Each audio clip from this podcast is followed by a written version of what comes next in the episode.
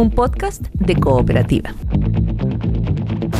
Este es el podcast de El Diario de Cooperativa, una presentación de cooperativapodcast.cl, otra forma de escuchar. Hora de titulares en El Diario de Cooperativa. Millonario plan de emergencia. Incluye bono COVID-19, apoyo a las pymes y ley que suspende trabajos con pagos del seguro de cesantía. Sube el endeudamiento y el gasto públicos. Hasta la noche del miércoles había 342 contagiados en Chile. Comienza implementación de la aduana sanitaria en Aysén, Magallanes y desde Coquimbo al norte. Cuarentena en Isla de Pascua. En Santiago, malls, bares y discotecas cerrados. Anoche, intento de saqueo a supermercado mayorista terminó con gran despliegue de militares y carabineros en la Florida. Hubo barricadas, no hay detenidos. Protesta en la cárcel femenina de San Miguel. Internas denuncian que podrían quitarles a sus hijos por riesgo de contagio. Se suma al intento de fuga en Santiago 1. Hombre con orden de cuarentena chocó anoche en la autopista Vespucio Sur.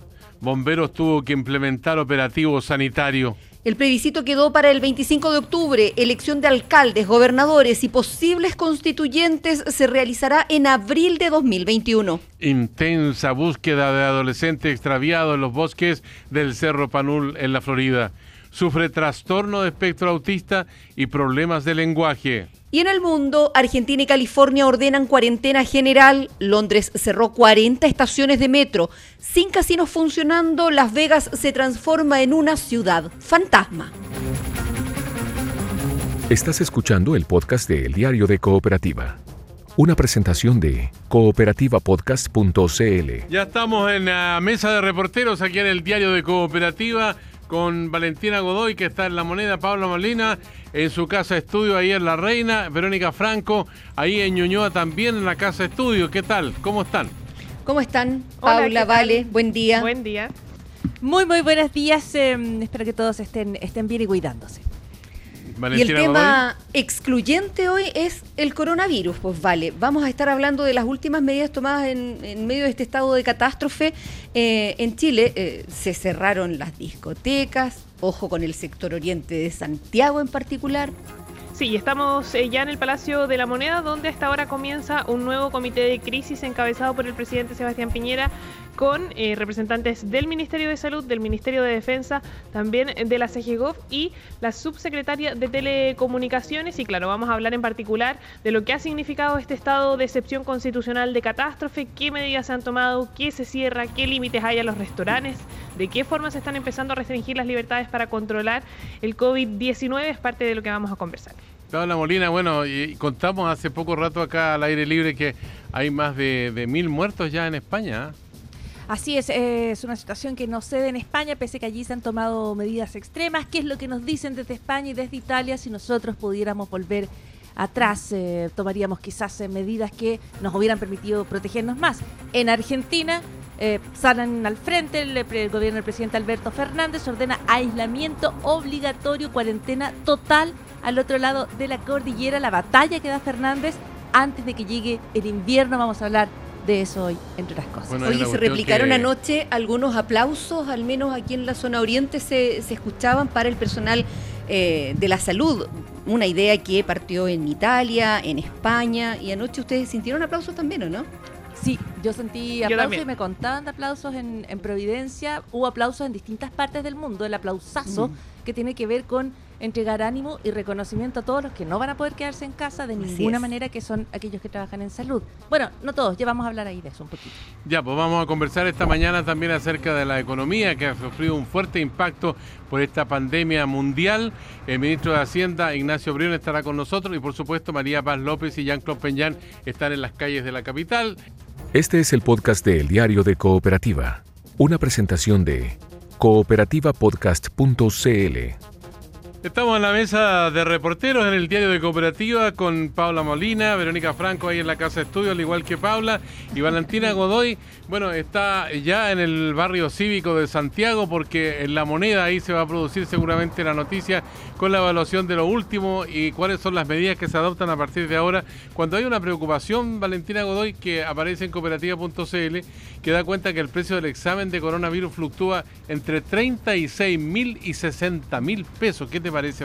Claro, es parte de lo que se le ha planteado al ministro de Salud. Él ha dicho que em, también ha planteado que tiene que hacerse de manera responsable este examen y muchas personas también han reclamado que han llegado a los servicios de salud y les han dicho que no los van a testear porque no reúnen las condiciones. Eso pese a que ha ido cambiando la definición eh, de quién es un paciente sospechoso. Ya no tiene que ver con quienes hayan estado cerca de otro caso sospechoso o que eh, hayan estado en el extranjero. Eso ya fue una etapa eh, muy anterior. Oye, un datito sobre esos valores. Recién después de eso aplica eh, la ISAPRE que uno tiene y si tiene seguros complementarios, como el nuestro, de hecho, el que, el que tenemos en la radio, que decidió ampliarse y eh, aplicar también en caso de pandemia. Así es que sale un poco más barato que, que eso, al bolsillo finalmente. Pero claro, hay que pagarlo igual inicialmente. Así es. Yo les quería contar sobre eh, las medidas que se han tomado en medio de este estado de excepción constitucional. Ayer temprano se anunciaron eh, las primeras, lo hizo el ministro de Salud, habló de una aduana sanitaria para las regiones eh, del norte, desde Coquimbo al norte, también para las regiones de Aysén y Magallanes. ¿Y qué significa esto? Que se va a controlar la temperatura, se van a revisar los síntomas a todos quienes busquen trasladarse a esas zonas y si es que eventualmente presentan síntomas no van a poder ingresar. Otro tema, ya lo hemos hablado harto, la cuarentena total para la isla de Pascua, una medida que en la práctica ya estaba operativa por decisión del alcalde. Él mismo decía ayer que eh, si es que hubiese esperado la gestión del gobierno tendría personas eh, contagiadas. Anoche todavía queda un número importante de turistas en la isla que no, no tiene todavía cómo, cómo trasladarse al, al continente. Claro, se estaba eh, trabajando en eso, Decía el alcalde ayer que estaban trabajando en eso para poder conseguir eh, algunos vuelos que puedan ir a recoger a estas personas que permanecen todavía en la isla de Pascua después de que se cerrarán definitivamente los vuelos eh, con, después de un acuerdo con la TAM. Anoche en la región metropolitana se anunciaron medidas eh, específicas, lo hizo el jefe de la defensa junto al intendente Felipe Guevara. Lo primero, cierre total de las discotecas, una medida que eh, ya rige desde hoy, rige desde la medianoche. también que en los cines y restaurantes no haya más de 50 personas y esto incluyendo a quienes trabajan en esos lugares. Ahí las multas pueden ser de hasta 50 millones aproximadamente. Otra de las medidas tiene que ver con sanitizar los espacios públicos, los paraderos, las micros, las calles, las veredas y eh, también dicen van a eh, disponer de eh, desinfección, sanitización a través de amonio cuaternario para algunas comunas. Cerrillo, Cerro Navia, Lo Prado, Maipú, Pudahuel, Quinta Normal, Puente Alto y Santiago. Eso es alrededor de 3 millones de los habitantes de la ciudad. ¿Por qué solamente esas comunas? Lo que explicaba el intendente es que se había llegado a acuerdo con las empresas de sanitización de esos lugares y esperaban que durante esta jornada pudieran tener eh, más eh, avances con las demás comunas de la región metropolitana. ¿Habrá medidas más restrictivas o no? Siempre están sobre la mesa, aseguran las autoridades. El jefe de la defensa, Carlos Ricotti, llamó a no alterarse frente a eventuales medidas más restrictivas.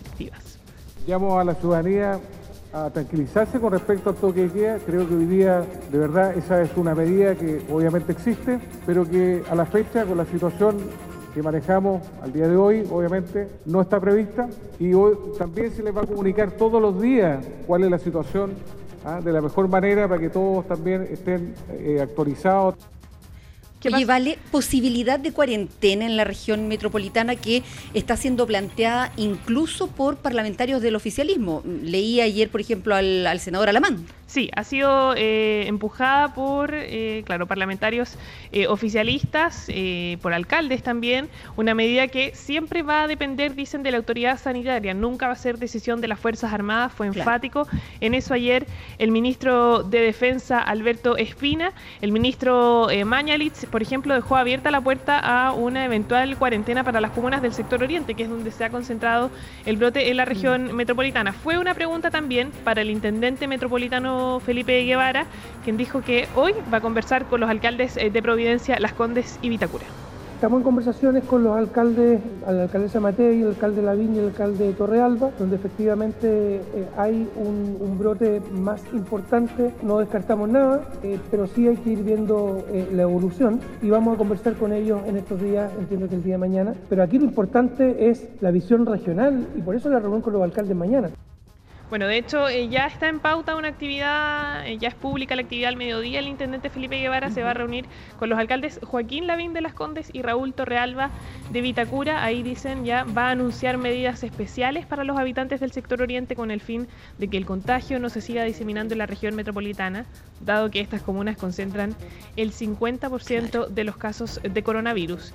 Pero y Santiago, el 75% de los infectados de todo el país. Así es. Eh, vamos también un poco a lo más global. Va el foco de los jefes de la defensa en estas eh, treinta y tantas horas que llevamos de estado de excepción constitucional ha sido el resguardo de la cadena de suministros, eh, suministros sanitarios y también de alimentos. Por eso aseguran que están resguardando lo que han calificado como infraestructura crítica. En particular, hablan de supermercados y hospitales. ¿Qué más están haciendo? Se han dedicado, por ejemplo, al traslado de vacunas, al resguardo de las fronteras, por supuesto, y a la disposición de aviones para eh, trasladar a pacientes críticos. Un caso eh, bien particular que se dio durante la jornada de ayer es lo que ocurrió en la región del Maule. Ahí el jefe de la defensa dispuso cerca del mediodía el cierre de cines, de discotecas, también la prohibición de todo evento masivo.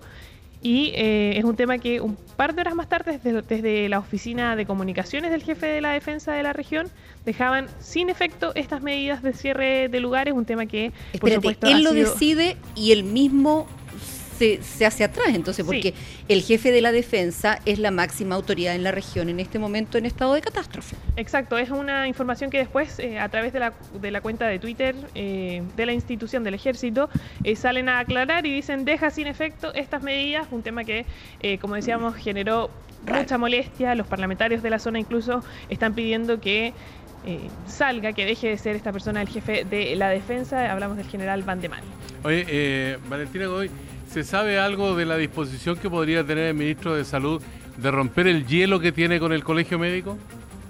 Ahí es un tema eh, complicado. Sí ha habido eh, reuniones, de todas maneras, eh, entre el ministro Mañalitz y em, dirigentes del Colegio Médico. De hecho, no, no, estoy segura si el lunes o el martes hubo una reunión del presidente Sebastián Piñera con distintos expertos y ahí participaron expresidentes del Colegio Médico, también la actual presidenta Isquia Siches y, por otro lado, eh, también exministros de salud. Pero claro, es evidente que hay una tensión, lo ha manifestado así la presidenta del Colegio Médico Isquia Siches y, de paso, también el ministro de Salud ha mandado estos mensajes que tienen distintas interpretaciones cuando dice hay que tener cuidado con lo que se difunde por redes sociales. Nosotros valoramos las propuestas, pero hay gente que tiene cierto vértigo por participar. Eh, y le pide eh, pensar en el bien del país y no en fines electorales. Y ahí lo que transmiten también acá en el Palacio de la Moneda es que ese palo iba no solamente para los alcaldes, sino eventualmente también para la presidenta del Colegio Médico.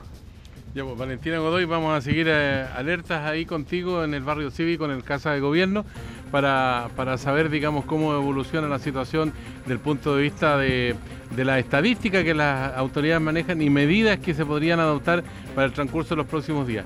Entre tanto, eh, Paula Molina, estamos eh, mirando el mundo con mucha atención y América Latina en particular.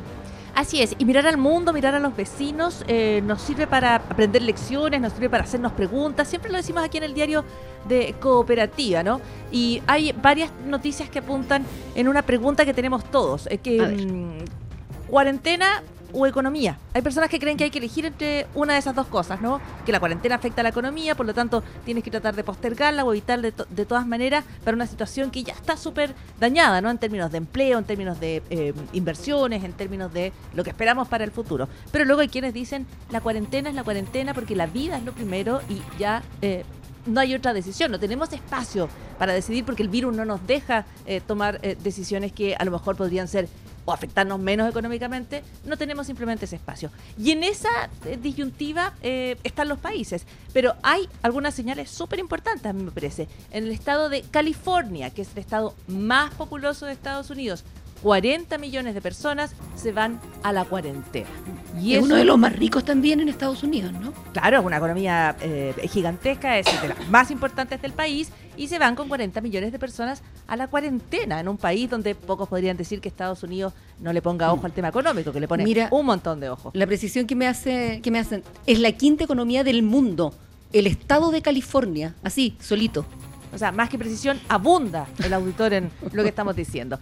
Con 900 contagios y 19 fallecidos, lamentablemente, California se va a la cuarentena, dejando servicios esenciales como las estaciones de eh, gas, eh, de benzina, las farmacias, los almacenes, eh, los bancos de alimentos y las farmacias se quedan abiertos. También los restaurantes que hacen delivery. Los residentes de California pueden participar en algunas actividades mientras mantengan la distancia social. Lo que varias veces preguntan, ¿no es cierto? ¿Puedo sacar a pasear al perro? Yo entiendo que ese tipo de cosas mínimas y que no tenga ningún contacto con los demás. Pero es una decisión que viene desde el corazón del capitalismo, podríamos decir, y que apunta en esa dirección. Lo mismo aquí, los vecinos también em, sorprende ayer Alberto Fernández mandando a la cuarentena a todo el país. Hay un decreto presidencial, 24 eh, puntos, se quedan exceptuados nuevamente algunos rubros, que es lo que siempre se hace, por ejemplo, gobierno nacional, altos funcionarios, fuerzas armadas, industrias de alimentos y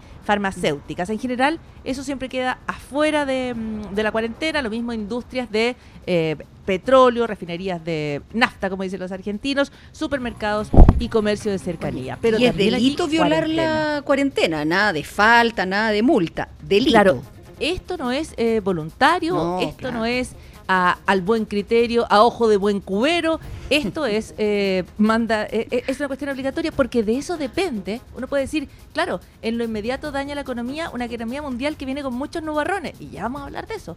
Es verdad, pero por otro lado hay que proteger a la vida porque eventualmente eso va a generar más problemas si estos pics de contagio se descuadran. Oye, eh, Paula, eh, Giovanni Sánchez, la periodista cubana, dice que autoridades sanitarias de la isla han confirmado cinco nuevos casos positivos de coronavirus COVID-19 en cuatro extranjeros y una cubana, con lo que han subido a 16 los pacientes diagnosticados hasta el momento en Cuba. Lo dice Giovanni Sánchez en su tweet que estamos leyendo aquí en el diario de Cooperativa. También hay una persona fallecida, según los datos que se conocen en las últimas horas.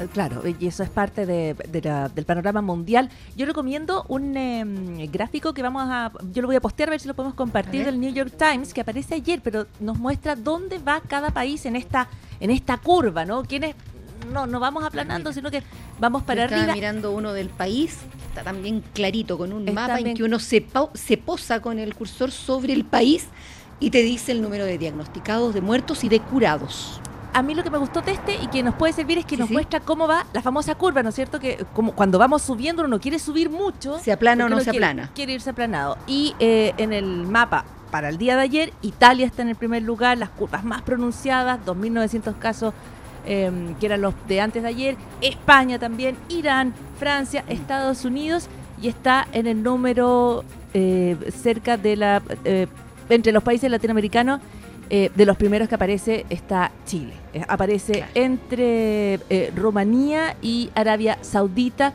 con su curva de casos. Pero también, como nos han dicho epidemiólogos, es muy pronto para saber en qué dirección vamos. Y porque además las autoridades chilenas lo que dicen es que aquí se hacen muchos exámenes y se detectan muy tempranamente a las personas que están contagiadas. Esa es la explicación que se da para que estemos ahí en los 348 antenoche. Claro, que son los casos. Ahora, eh, eh, una, una, un, una punta internacional también en otro tema que me parece importante, porque la discusión de eh, cómo lo estamos haciendo, uno espera que sea que estemos tomando las mejores medidas y que el PIC sea lo menos 342, alto posible. ¿ah? porque para no equivocarme el número. Hablemos del aplauso, del aplausazo, de este aplauso que se convoca en todo el mundo para mm, el personal de salud y ayer eh, en los contactos online que uno tiene, que son importantes, ¿ah? va a hacer videoconferencia con los amigos, supongo que todos estamos haciendo, tratando de mantenerse conectados. Y allí eh, a mí me empiezan a escribir, me dicen, ¿qué pasa? ¿Por qué la gente aplaude en medio de la situación en la que estamos? ¿Qué pasa? ¿Por qué estamos aplaudiendo? ¿Por qué se hace este ruido? Es porque se convocó a este aplausazo eh, para dar ánimo, dar reconocimiento a quienes van a estar dando eh, todo durante los próximos días para enfrentar lo que se viene, que es la em, que son estos casos de contagio, y ese es el personal de salud. Son hombres y mujeres que trabajan en salud, que están preparados, eh, que han estudiado, que eh, cuentan con un juramento y que cuentan con una vocación profunda y que podrían también estar en casa como cada uno de nosotros o los que pueden de- nosotros eh, protegiéndose, Cierto. pero ellos están allí. Y para ellos es el aplauso. Y en ese contexto, en Chile ocurre esta situación de em, los internos de la Universidad Católica que deciden paralizar funciones, ¿no es cierto? Y eso ha generado muchísimo, muchísimo escosor, porque lo que hemos visto en otros países del mundo es que llaman al personal que estaba de baja, que es el caso de España, ¿no? Si usted ya se jubiló, bueno, vuelva a ayudarnos. Eh, en el caso de Italia, que llamaron a quienes todavía no habían terminado la carrera. En fin, en todos los países se busca apoyo. ¿Qué pasó con los internos de la Católica? Y eh, los argumentos de ellos ante esta decisión como de paralizar es que ellos tuvieron una reunión con autoridades, que 92 ofrecen a colaborar, que otros se restan por motivos de su propia salud, de estar vulnerables, digamos, eventualmente, y eh, quedan en que van a eh, realizar esto de manera voluntaria. El argumento de las personas, de estos internos, es que luego eh, se les cambian las reglas o la reunión no termina eh, con los acuerdos que ellos esperaban que eh, se terminaran. Oye, en Solo todo caso, ayer depusieron mesa- el paro, ¿ah? Depusi- Exactamente, pero eso quiero pusieron decir, el paro los paro. alumnos de medicina, los internos de medicina en la Católica. Así Van a es. trabajar. Así es. Sí, el rector Sánchez dijo que sentía vergüenza, entre tanto los estudiantes de medicina de la Universidad de Chile mostraron su disposición de participar eh, en esta emergencia. Verónica Franco con nosotros y Paula Molina también en la Casa Estudio. Y Valentina Godoy ahora se sumerge ahí en el Palacio de la Moneda para recabar información. Y cuando tenga noticias nos va a llamar, pero ahora la dejamos en libertad de acción para que haga su cometido. Eso, me muevo al patio a reportear. Les decía yo que está en curso ya este eh, comité de crisis donde participa el ministro del Interior, de Defensa, la subsecretaria de Telecomunicaciones, entre otros. Ya, pues con el ministro de Hacienda, Ignacio Gracias, Briones, vamos a conversar aquí en el Diario de Cooperativa dentro de un instante en esta mesa de reporteros. Este es el podcast de El Diario de Cooperativa, una presentación de cooperativapodcast.cl. Bueno, en esta mesa de reporteros y periodistas del Diario de Cooperativa con eh, Verónica Franco, Paula Molina, ellas están en sus respectivas casas estudio, tanto en eh, Ñuñoa como en La Reina. Eh, hay que resolver un problema que es fundamental también con toda esta pandemia. ¿Cuál? que dice relación con la angustia, la ansiedad. Eh, hay que programarse en la casa, organizar el trabajo, es. que los niños tengan algunas tareas, por ejemplo, de hacer las camas, eh, de organizar juegos, de distribuirse los horarios para ver la televisión, si hay solo un televisor, en fin. Eh, y también trabajar los niños, pero no en forma exagerada, en la plataforma del Ministerio de Educación, que está muy buena para atender a los cursos en todos los niveles, del primero básico hasta el cuarto medio, y que puedan ir reforzando sus estudios. No hay que volverse loco estudiando, pero no hay que dejar de lado tampoco ese compromiso que tenemos con la formación de nuestros niños, nuestros hijos, nuestros jóvenes. ¿ah? Y yo iba a decir que no pasen todo el día pegados en el computador, que a lo mejor es el- un buen momento para pasarles un libro, si tenemos a mano, un libro incluso de los antiguos o digital, pero un librito, o que salgan al patio, Juegos los que de viven mesa, en casa, oye, que eh, salgan al, hay- al, al condominio. Ahí si, si están solitos pueden estar un rato, uno los puede acompañar. Si el tema es que no se junten con otros niñitos, porque ahí se va a complicar la cosa, pero que salgan un minuto a estirar las piernas, digo yo. Bueno, como mamá de escolares, Sergio Campos, Verónica Franco, eh, no puedo, no puedo no. estar más de acuerdo con ustedes. Ahora, en el día a día es súper eh, súper difícil y, y lo saben todos los que nos escuchan, ¿no es cierto? Eh, yo creo que no es el momento de eh, hacer los mejores esfuerzos por restringir los juegos electrónicos, de hecho nos pueden ayudar un poquito. No, claro. Pero claro, eh, y- y asumir que uno está en una situación eh, de crisis. Como dice Sergio Campos, claro, eh, hay que tratar de organizarse, pero por ejemplo en lo de las tareas, yo creo que hay que revisar bien cuánto pueden eh, hacer los niños. Hay eh, profesores que con las mejores intenciones a lo mejor le están dando demasiada carga o uno, pero o sea, hay que olvidarse que uno va a poder ser uno, una profesora, además de estoy pensando en todas las mujeres que además cocinan, hacen el aseo, hacen teletrabajo, eh, tienen que tener la casa funcionando, ¿no es cierto? Entonces Mm, yo estoy de acuerdo sí, con claro. ustedes. En la medida de lo posible todo y y, y afirmarse psicológicamente sobre todo, no preguntarse cómo Oye, está uno. Oye, lo lógico un- que la, la gente que tiene eh, la posibilidad económica de tener una persona que le ayude en la casa, una nana, en fin, eh, no debería estar realizando No. tareas en la casa porque esa Pienso situación también eh, le perjudica a ella, a su familia y a la familia que, que recibe a esa persona todos los días cuando llega al hogar. Y en la medida de lo posible hay que mantenerle el sueldo, sí, po, porque si la vamos a dejar en la casa y le vamos a decir, ¿sabe qué? No le, no le voy a pagar esta semana, no, no va a funcionar tampoco para esa persona, ¿no? Claro, ah, bueno, para eso están los anuncios económicos en parte para hacerse cargo de ese de ese dilema que se presenta a muchas personas que dan trabajo, ¿no es cierto? Eh, yo creo que lo que corresponde es que cada uno se mantenga en su hogar en la medida de lo posible, pero Es eh, quienes pueden seguir pagando ese, ese sueldo, esa es una, una buena pregunta, ¿no es cierto? Eh, Mm. Uno escucha pequeños empresarios, microempresarios que dicen, bueno, pero si yo cierro el taller, no puedo, ¿con qué yo, si no recibo nada, le pago a la persona que trabaja conmigo? Oye, ¿sabes qué? Me dicen que es un buen momento, perdón, para que los hombres asuman más, más labores domésticas también, que todavía hay mucha carga para las mujeres, y es cierto. Y un alcance nomás, oiga, si cuando yo digo salga al patio un ratito, no todo el mundo tiene patio, ¿cierto? O salga la- al, Claro. al jardín del condominio, no todo el mundo tiene.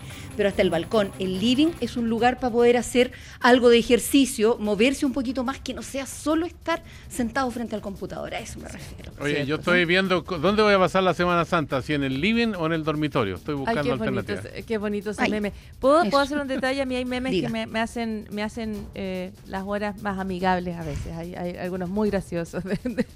Eh, y estaba ese de dónde pasar en la Semana Santa. Oye, oye, ¿sabes que yo me he estado quebrando la cabeza en Aprendo en línea? Porque cometí el error de meterme en matemática en cuarto medio. Y hay unas ecuaciones de álgebra que la verdad que yo no sé qué haría si tuviera que dar la, la, la No, yo tampoco. Estoy contigo en eso. No, no. ¿Por qué no probaste con, con historia? Historia, pues es que Lenguaje va de a Lenguaje. Pero, Uno pero va a es- lo que más o menos bueno, ¿eh? maneja. Oye, ustedes saben que este Aprendo en línea está buenísimo porque permite interacción. Es muy fácil eh, entrar al sitio Aprendo en línea y al mismo tiempo buscar el curso que le corresponde a los niños y empezar inmediatamente a trabajar. Es como una entretención. A mí me gustó muchísimo este sistema que pusieron en la plataforma digital desde el Ministerio de Educación. Perfecto. Eh, Bueno, a leer, a moverse dentro de lo posible, pero asumir también que uno está en una situación que nunca antes enfrentó eh, y darse espacio para entender que las cosas no van a funcionar perfecto, que uno no va a sen- se va a sentir bien, que la casa no va a estar siempre limpia, que los niños no van a estar siempre leyendo, jugando y tratar de eh, aguantar el chaparrón entre todos, yo creo. Sí, pues yo creo que los adultos también tenemos que buscar la manera de, de enfrentar esta crisis de salud mental que se produce, que es muy Sí, subjetiva, pero que es real, porque la, la ansiedad, de repente la desesperación por salir a la calle, especialmente los, los niños y los jóvenes, eso constituye un problema. Pero ya tenemos al ministro de Hacienda, Verónica.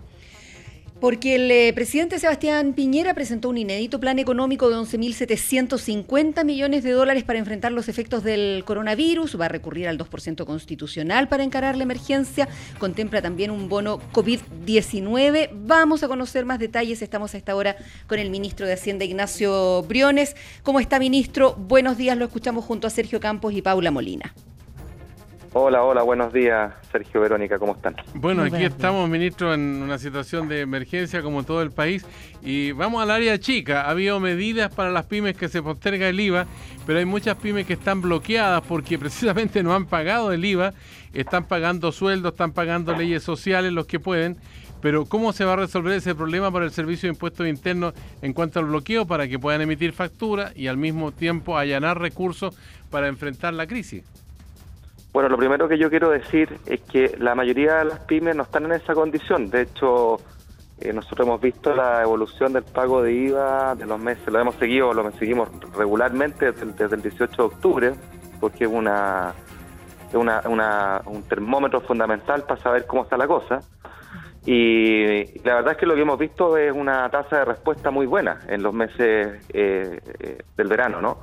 Eh, lo, nuestra preocupación es que los meses que se van a venir ahora van a ser muy, pero muy complicados para muchas empresas.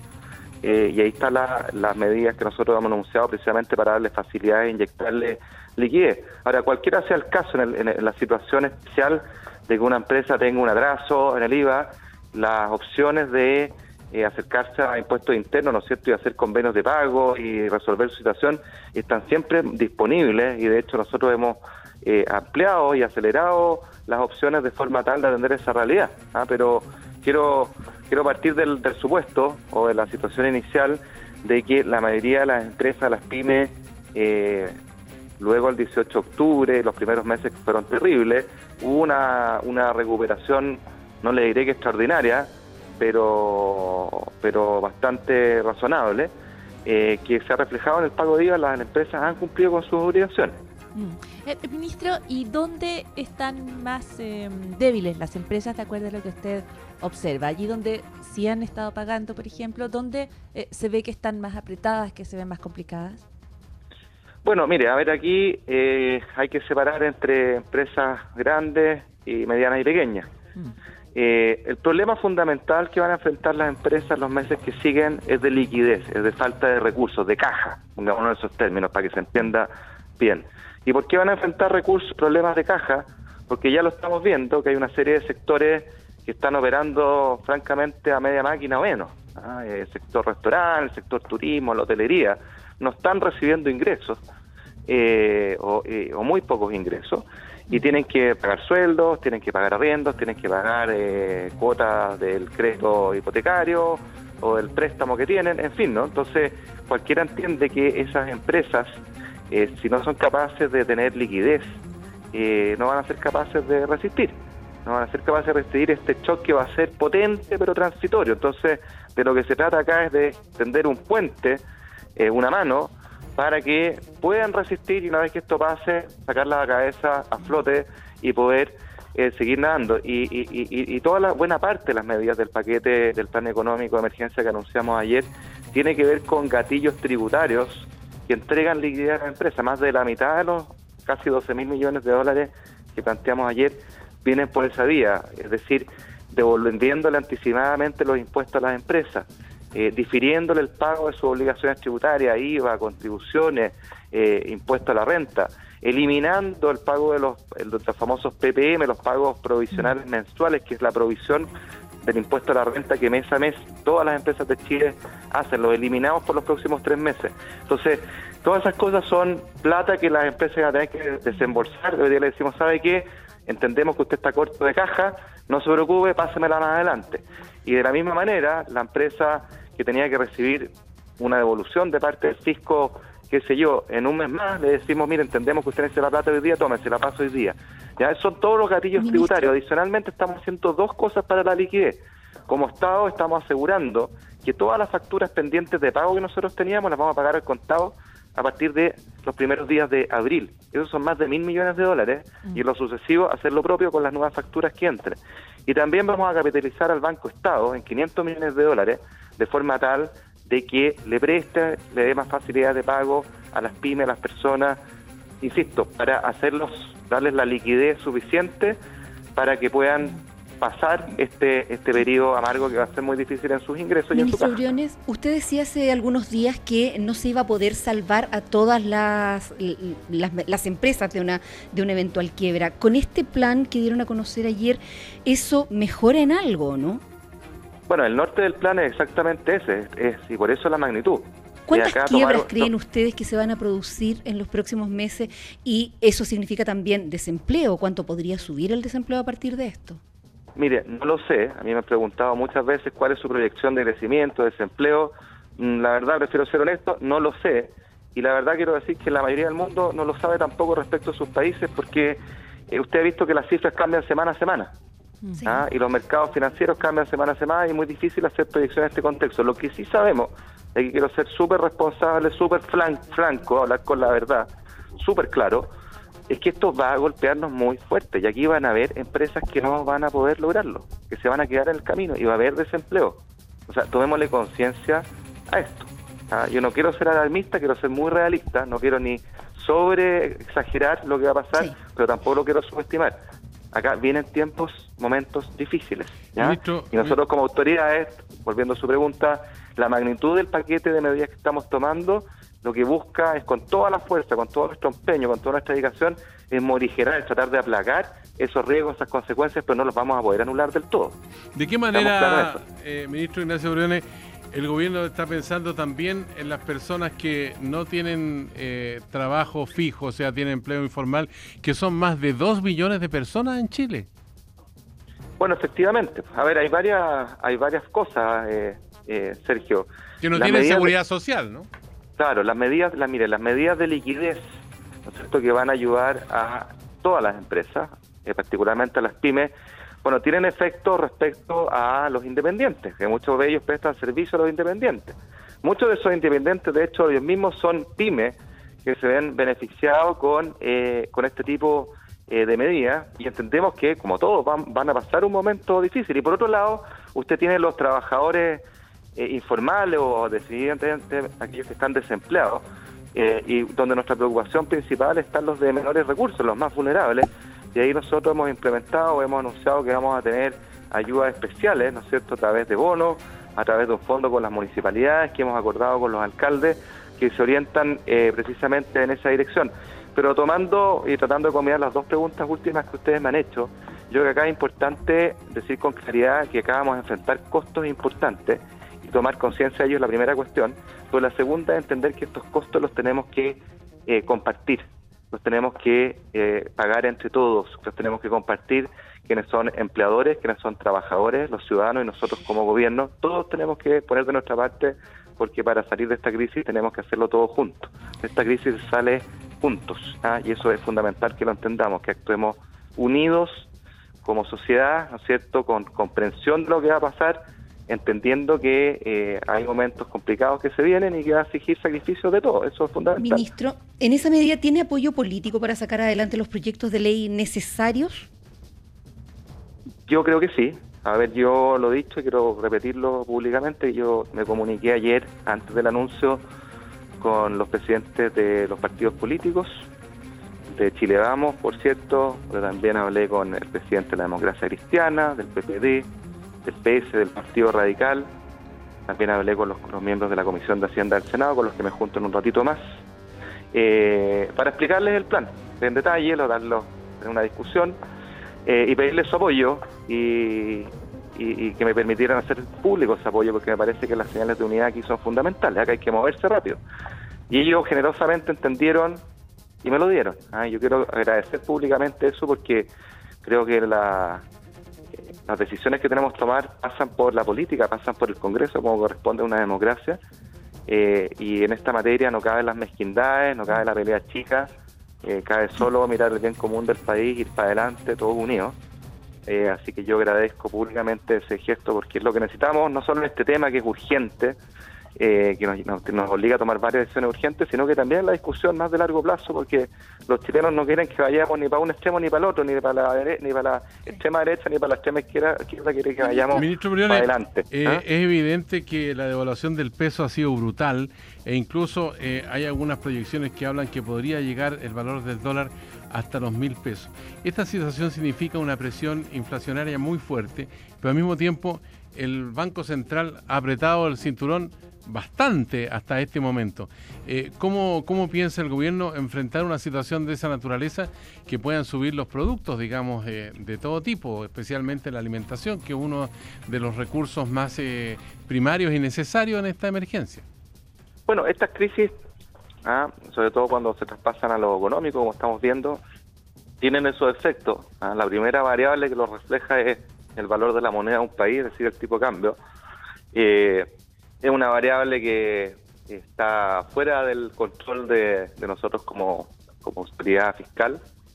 Eh, incluso el, en el Banco Central visto ha tenido intervenciones, ¿no es cierto?, en el mercado de forma tal de eh, eliminar las presiones, la depreciación. Pero lo concreto es que cuando en el mercado estamos viendo las situaciones que se han producido, eh, son variables que se, ajustan de la manera que lo vemos. ¿ah? Y la verdad es que eh, es lo que está pasando en la mayoría en la mayoría de los países. Como usted señala eso tiene impacto eh, inflacionario eh, que hay que calibrarlo en su justa medida porque al mismo tiempo eso sí que se ha depreciado el peso. Usted ha visto por ejemplo que ha caído fuertemente el precio del petróleo ¿ah?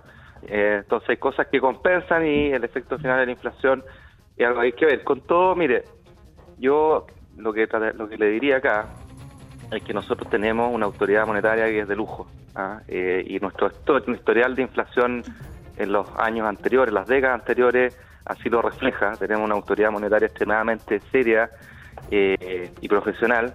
¿Le queda espacio al Banco Central? ¿Perdón? ¿Le queda espacio al Banco Central? ¿Para bajar la tasa? ¿Mm? Esa es una decisión de ellos. Yo soy muy respetuoso a la autonomía y la independencia usted integra el, el, Banco Central, el Consejo. Yo soy invitado, pero yo no tengo voz en esa materia, eh, Sergio. Como usted sabe, acá hay una separación constitucional entre nuestros roles. Eh, el Banco Central ha usado los espacios que tenía, como usted vio, bajó la, tasa de política monetaria eh, fuertemente en los últimos días. y lo, mire, pero, pero creo que nos, estamos yendo por un lado de la discusión que, que, que, es demasiado técnica, quizás. Mm.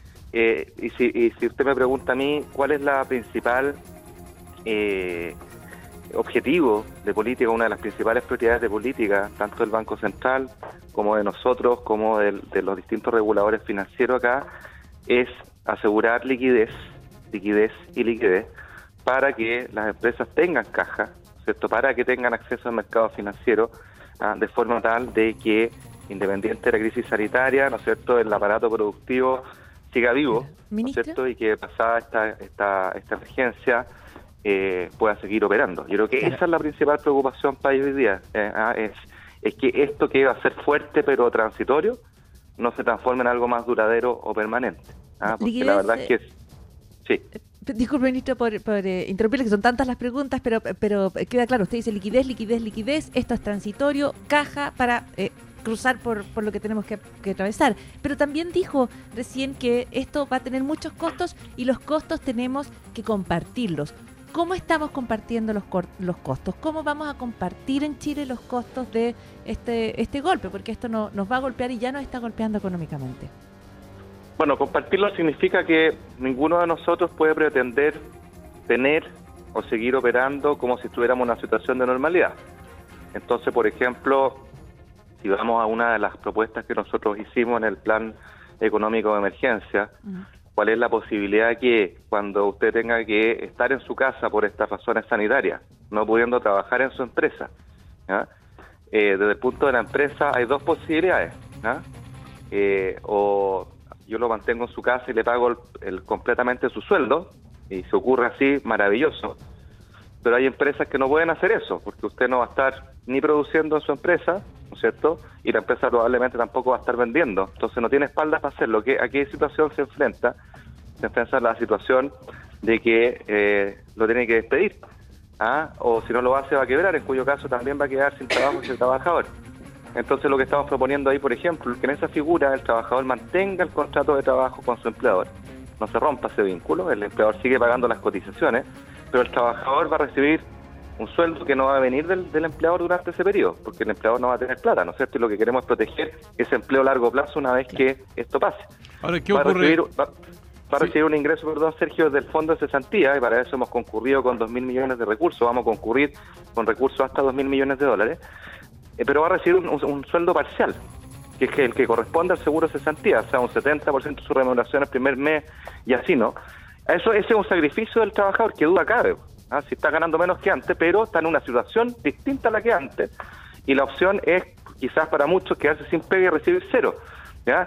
El, el empleador, por su lado, fíjese usted que en esta situación también asume costo porque no va a vender nada, o va a vender muy poco. Y lo que estamos tratando es salvar esa empresa para que cuando la situación retome, bueno, pueda volver a vender, el trabajador vuelva a esa empresa y todo siga como antes. Oiga, ministro desde, el Estado, desde el Estado, ¿cuál ¿cuánto es el Pesa la ¿Cuánto pesa, ministro Briones, la situación económica en la decisión de aplicar finalmente o no cuarentena, ya sea en un área de la, de la capital, en la capital o en todo el país? A ver, yo no sé cuánto pesa, pero sí es un elemento que obviamente todos los países consideran ¿ah? y, y, permítame ponerlo en términos súper super claros. Eh, acá si usted hiciera, imaginemos un caso extremo, extremo, extremo, que usted congela una ciudad o un país, lo cierra por completo, apaga la luz, lo, lo, deja dormir. Eh, la verdad es que quién no habría, no habría quien produjera nuestros alimentos, ni quien los transportara, ni quien los vendiera, y la pregunta es cómo funciona. No, pero esa parte se mantiene siempre abierta, es lo que ha hecho Argentina, por ejemplo, ministro. Bueno, eso, entonces lo que quiero, a lo que quiero llegar acá yo es que usted tiene que buscar un justo equilibrio que combine la protección de la salud, que es la primera prioridad que duda cabe, ¿no es cierto?, con un funcionamiento razonable de las actividades básicas, porque la misma, misma conversación que estamos teniendo, por ejemplo, requiere de telecomunicaciones que empiezan a jugar un rol fundamental en este minuto. Y para esas telecomunicaciones funcionen tiene que haber varios empleados que ya sea estén concurriendo a sus trabajos, ya sea estén teletrabajando, ¿no es cierto? Pero hay muchos que tienen actividad presencial y cuando se echa a perder una antena son trabajadores de carne y hueso que van a, a reponerla y así, ¿no? Entonces, acá las autoridades de Chile y de todo el mundo tienen que buscar un justo balance entre cómo eh, asegurar eh, la prioridad sanitaria con que la economía, o me atrevería a decir mejor, que el país eh, opere lo mejor que pueda, ¿ah? dada esa restricción.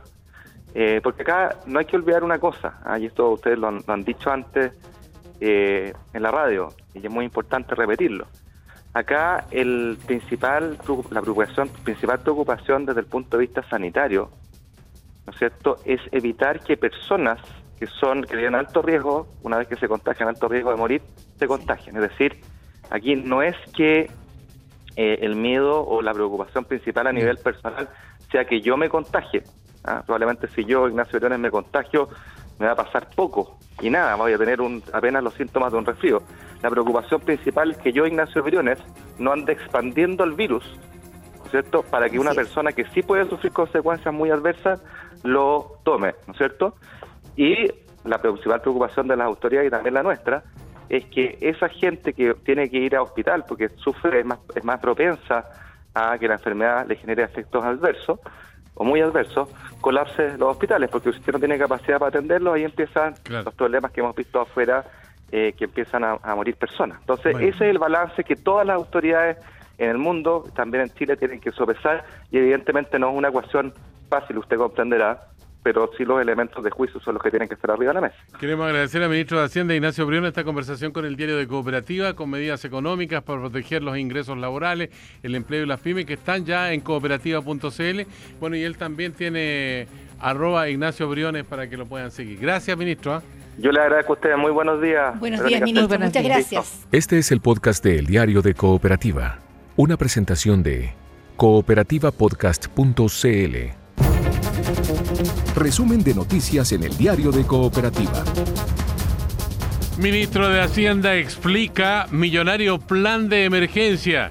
Incluye bono COVID-19, apoyo a las pymes y ley que suspende trabajos con pagos del seguro de cesantía. Conversamos con Ignacio Briones quiero ser súper responsable, súper franco, hablar con la verdad, es que esto va a golpearnos muy fuerte y aquí van a haber empresas que no van a poder lograrlo, que se van a quedar en el camino y va a haber desempleo. Acá vienen tiempos, momentos difíciles. ¿En esa medida tiene apoyo político para sacar adelante los proyectos de ley necesarios? Yo creo que sí, y en esta materia no caben las mezquindades, no cabe la pelea chica, eh, cabe solo mirar el bien común del país, ir para adelante, todos unidos. Ninguno de nosotros puede pretender tener o seguir operando como si estuviéramos en una situación de normalidad. Hasta la noche del miércoles había 342 contagiados en Chile. Comienza implementación de la aduana sanitaria en Aysén, Magallanes y desde Coquimbo al norte. Cuarentena en Isla de Pascua, en Santiago, malls, bares y discotecas cerrados. Llamo a la ciudadanía a tranquilizarse con respecto al toque de queda, a la fecha, con la situación que manejamos al día de hoy, obviamente, no está prevista. Estamos en conversaciones con los alcaldes, la alcaldesa Matei, el alcalde Lavín y el alcalde de Torrealba, donde efectivamente eh, hay un, un brote más importante, no descartamos nada. Anoche, intento de saqueo a supermercado mayorista terminó con gran despliegue de militares y carabineros en la Florida. Hubo barricadas, no hay detenidos. Recibimos un llamado en donde efectivamente habían desmanes, sí existían barricadas, efectivamente votaron la reja de ingreso y ya fue controlado por carabineros en el momento que ya llegamos, para luego nosotros hacer presencia militar. Protesta en la cárcel femenina de San Miguel, internas denuncian que podrían quitarles a sus hijos por riesgo de contagio. Se suma al intento de fuga en Santiago 1. Están vulnerando el derecho de ser mamá nosotros estamos todas, todas mal con esta situación, no hayamos que hacer, queremos una solución como madre, pidiéndole al señor ministro que nos tome en cuenta, que vea la reacción, que son 15 personas en, este, en esta sesión materno-infantil. Hombre con orden de cuarentena chocó anoche en la autopista Vespucio Sur. Bomberos tuvo que implementar operativo sanitario. Era un paciente que venía del aeropuerto, venía del extranjero, venía a parecer de, Tailandia y tenía que hacer cuarentena los, eh, los 14 días que es lo que determina el Ministerio de Salud. El plebiscito quedó para el 25 de octubre. Elección de alcaldes, gobernadores y posibles constituyentes se realizará en abril de 2021. Intensa búsqueda de adolescentes extraviados en los bosques del Cerro Panul en la Florida. Sufre trastorno del espectro autista y problemas de lenguaje. Estaba conmigo, yo soy la mamá y estaba con los otros dos hermanos. En un minuto de descuido el niño se me perdió. Estoy súper desesperada porque no se trata de un niño normal. Imagínense que en los cerros se han perdido jóvenes normales y, se, y les se han caído o se mueren. Y en el mundo, Argentina y California ordenan cuarentena general. Las Vegas cerró sus casinos y Londres paralizó 40 estaciones de metro. Aquí termina el podcast de El Diario de Cooperativa. Lo escuchas en vivo de lunes a viernes desde las 6 de la mañana y todos los días en cooperativapodcast.cl.